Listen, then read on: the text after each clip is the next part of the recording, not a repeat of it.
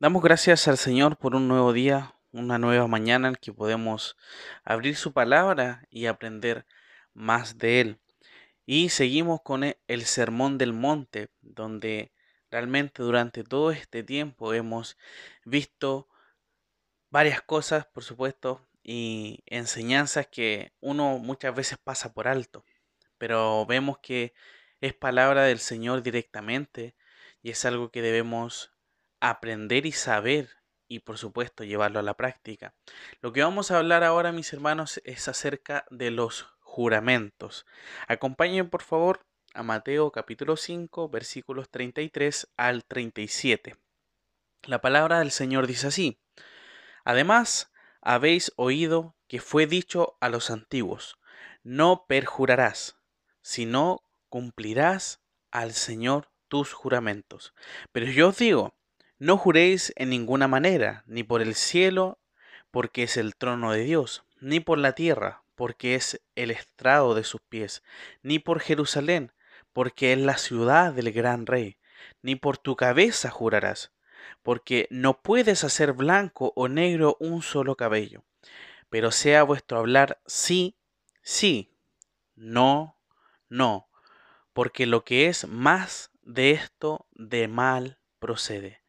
Vemos en esta sección, hermanos, que el Señor habla sobre este cuarto contraste entre lo dicho por los antiguos y lo que Él dice ahora. En esta ocasión habla sobre los juramentos. Los israelitas tenían sumamente prohibido jurar en vano en nombre de Dios. El Señor no reconoce en este caso un texto, Jesús no habla acerca de un texto directamente del Antiguo Testamento, eh, pero él genera a través de varios versículos esta idea que presenta eh, en esta sección. Entonces vemos que el Señor habla de tres textos aproximadamente, igual podemos incluir otros más, pero eh, en Éxodo 27 dice lo siguiente, no tomarás el nombre de Jehová tu Dios en vano, porque no dará por inocente Jehová al que tomare su nombre en vano. Números 32. Cuando alguno hiciere voto a Jehová o hiciere juramento, ligando su alma con obligación, no quebrantará su palabra, hará conforme a todo lo que salió de su boca. Y finalmente, Levíticos capítulo 19, versículo 12. Y no juraréis falsamente por mi nombre, profanando así el nombre de tu Dios. Yo, Jehová. Teniendo eso en mente, hermanos, los israelitas sabían que si juraban por el Señor, el compromiso debía cumplirse, ya que era algo que debía pagarse al Señor. O sea, si yo juraba por el, por el Señor, era un compromiso ya que yo hacía con Él, porque estaba ocupando su nombre. Sin embargo, al ver esto, muchos juraban por otras cosas que no mencionaba en nombre del Señor. Y de esa forma no tener la obligación de cumplirlas. ¿Por qué? Porque muchos juraban por otras cosas y no las cumplían. Pero vemos que el Señor va más allá, señalando que las personas no pueden jurar por algo que no les pertenece. Y eso es lo que deja bien en claro. Ustedes no juren por esto, por esto, por esto. Y dice, Jesús insiste en que cualquier cosa por la que un hombre jura está relacionada con él, con Dios, el cielo, la tierra, Jerusalén, los cabellos de una persona, todo es dominio y potestad de Dios. Por tanto, todo juramento o promesa, que nosotros podemos verlo hoy en día, se hace implícitamente en el Señor. Si usted quiere comprometerse por algo, no sé, muchas veces nosotros decimos, eh, te lo juro por mi abuelita, no sé, de forma de broma, pero muchas veces ocupamos otras cosas, ¿ya? Pero aunque sea de broma, estamos ocupando la creación del Señor para hablar. Entonces, probablemente no juramos hoy en día nosotros nunca por el cielo y la tierra, ni por Jerusalén, ni por nuestra cabeza. Pero desgraciadamente no podemos escaparnos tan fácilmente de las implicaciones de este texto. El Señor finalmente quiere dejar en claro que nuestro hablar sea realmente verdadero. Si vamos a comprometernos con algo, que respondamos sí, lo voy a hacer. Pero si no vamos a comprometernos con algo porque quizás no podemos, debemos decir no. En realidad, lo que Cristo está exigiendo en estos versículos es la veracidad, sencillez y honradez en todas nuestras comunicaciones y conversaciones.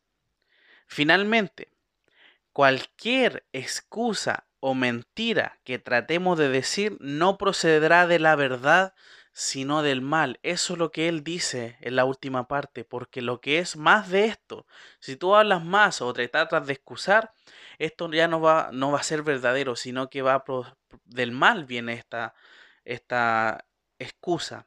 Y otras versiones también dice del maligno, imagínense. O sea, nosotros al final ya vamos a estar mintiendo si lo estamos escuchando, excusando, diciendo, no, que no pude hacer esto, no, que no alcancé, no.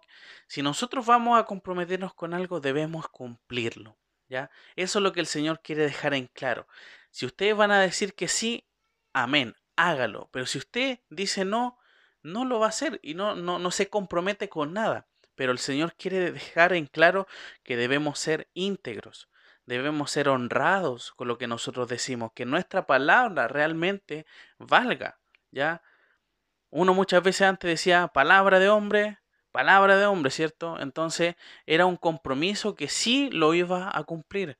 Y es algo que uno tiene que hacer hoy en día más que nosotros somos creyentes, somos personas que conocemos al Señor y tenemos que tener un buen testimonio. No podemos ver y escuchar que las personas dicen, no, esta persona me ha fallado, no, que le dije acá que me hiciera esto y no me lo trajo nunca o no me pagó esto, etcétera.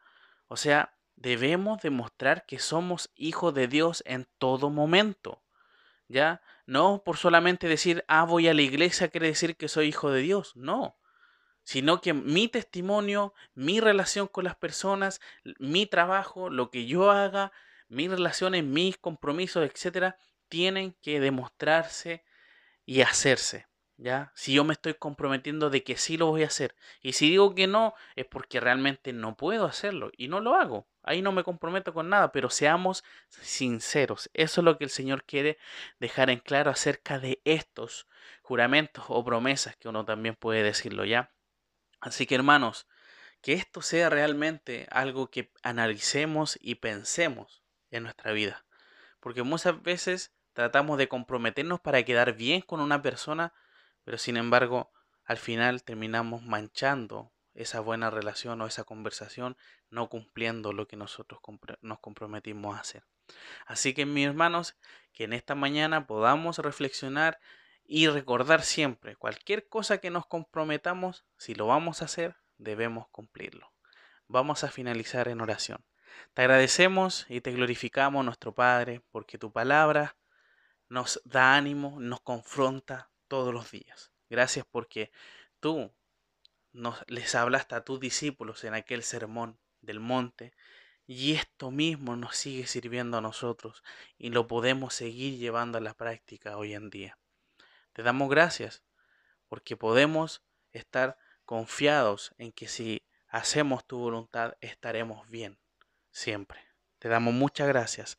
En el nombre de Jesús. Amén.